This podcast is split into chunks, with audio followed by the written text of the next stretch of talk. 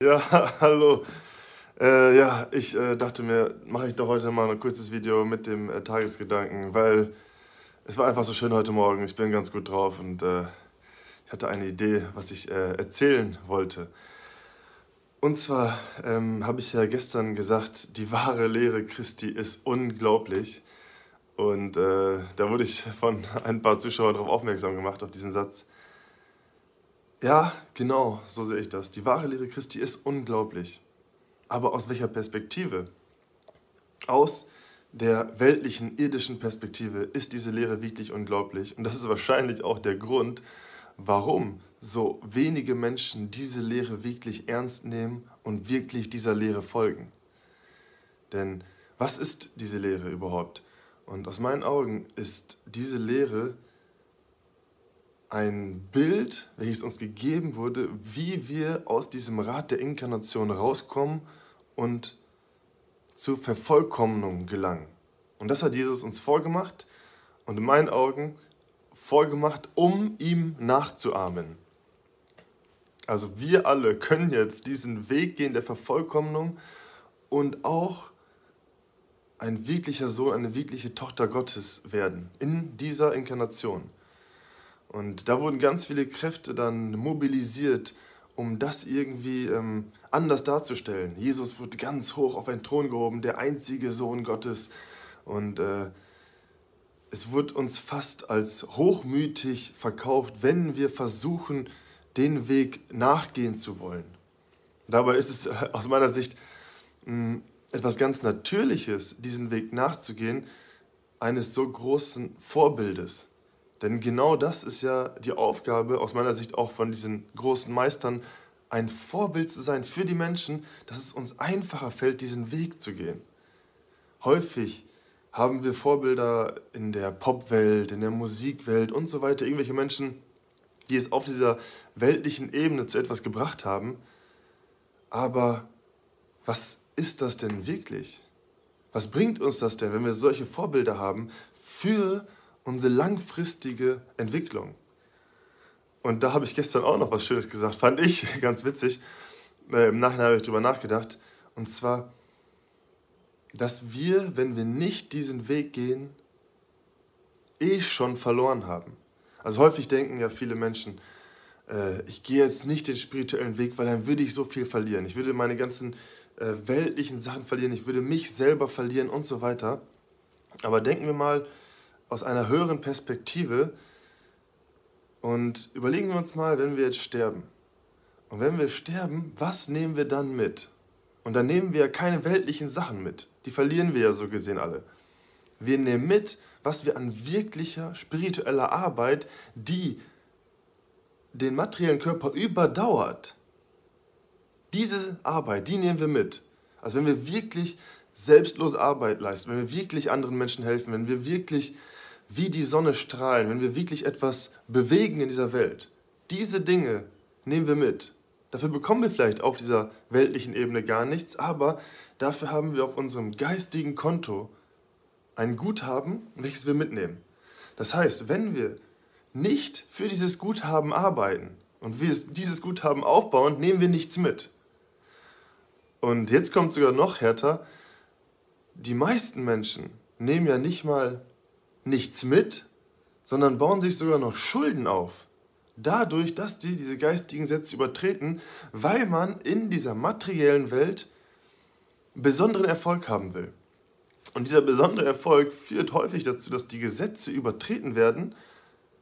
Und wenn die Gesetze übertreten werden, laden wir Karma auf, was wir dann wieder abbauen müssen. Das Gegenteil von dem Vorbild, was Jesus uns gegeben hat, dass wir in dieser Inkarnation die Vollkommenheit erreichen, dass wir eher in dieser Inkarnation äh, noch mehr Karma aufbauen, was wir dann langfristig wieder abtragen müssen, was uns dann noch länger in diesem ganzen Spiel äh, drin hält. Ich finde, das ist sehr schön zusammengefasst und da gibt es auch einen sehr schönen Vortrag von Omra Mikhail Ivanov, den habe ich gerade noch gesehen, der hat mich auch mit dazu inspiriert, jetzt einfach mal hier spontan nochmal live äh, zu gehen. Den werde ich auf jeden Fall in der äh, Beschreibung verlinken. Und da sagt Omra Mikhail Ivanov, jeder Mensch hat ein Samenkorn. Und das Samenkorn trägt das Bild des himmlischen Vaters. das göttliche Bild. Und es liegt an uns, dieses Samenkorn zu entwickeln, zu entfalten. Und Omram sagt, der Mensch ist nach dem Bilde Gottes geschaffen. Wir alle können das entwickeln. Omram sagt, in einer Inkarnation ist das möglich, wenn wir wissen, wie wir arbeiten sollen. Das ist ein ganz wichtiger Punkt. Was ich besonders gerne äh, mag an äh, Omram ist, dass seine klaren Worte und seine Art zu inspirieren und zu motivieren, dass wir wirklich diese Arbeit machen und wirklich voranschreiten. Für manche Menschen ist das ein bisschen zu fordernd und äh, zu heftig. Da sind wir alle unterschiedlich drauf. Äh, ich denke mir immer, wir können eher mehr machen als zu wenig. Wobei da nochmal ganz wichtig ist, die spirituelle Arbeit und die wirkliche Arbeit, das sind, äh, da sind ganz, ganz viele Widersprüche drin. Man kann zum Beispiel sagen, wir müssen mehr arbeiten, mehr spirituelle Arbeit machen. Aber was heißt dieses mehr? Dieses mehr heißt eigentlich auch ein weniger, ein weniger im Außen machen, ein weniger Multitasking machen und die Sachen, die wir machen, mit mehr Aufmerksamkeit machen. Das heißt eigentlich wachsamer sein, mehr Aufmerksamkeit in die Dinge bringen, die wir gerade machen. Also ist das sozusagen nicht ein mehr Arbeiten, wie wir das jetzt äh, in der weltlichen äh, aus weltlicher Sicht sehen können, wir müssen einfach mehr machen, schneller und so weiter und wir haben keine Zeit, wir müssen uns beeilen. Ich glaube, das ist gar nicht gemeint. Ich glaube, damit ist gemeint, dass einfach das Bewusstsein entwickelt wird und wir immer aufmerksamer werden und immer feinere Nuancen sehen lernen, verstehen lernen und mit diesen feineren Nuancen arbeiten können.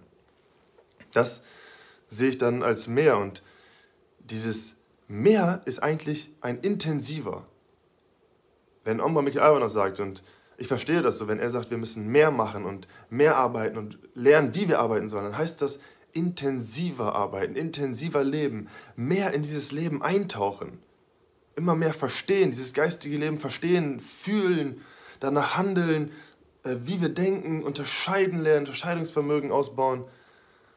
Und dann sind wir auf einem guten Weg. Und ob wir es jetzt in dieser Inkarnation schaffen oder nicht, ist vielleicht gar nicht so relevant. Wir können es natürlich versuchen, wir können natürlich alles geben. Und ich äh, bin auch immer so dabei, dass ich denke, lasst uns wirklich äh, was erreichen. Lasst uns wirklich vorwärts gehen. also, lese nochmal den Tagesgedanken.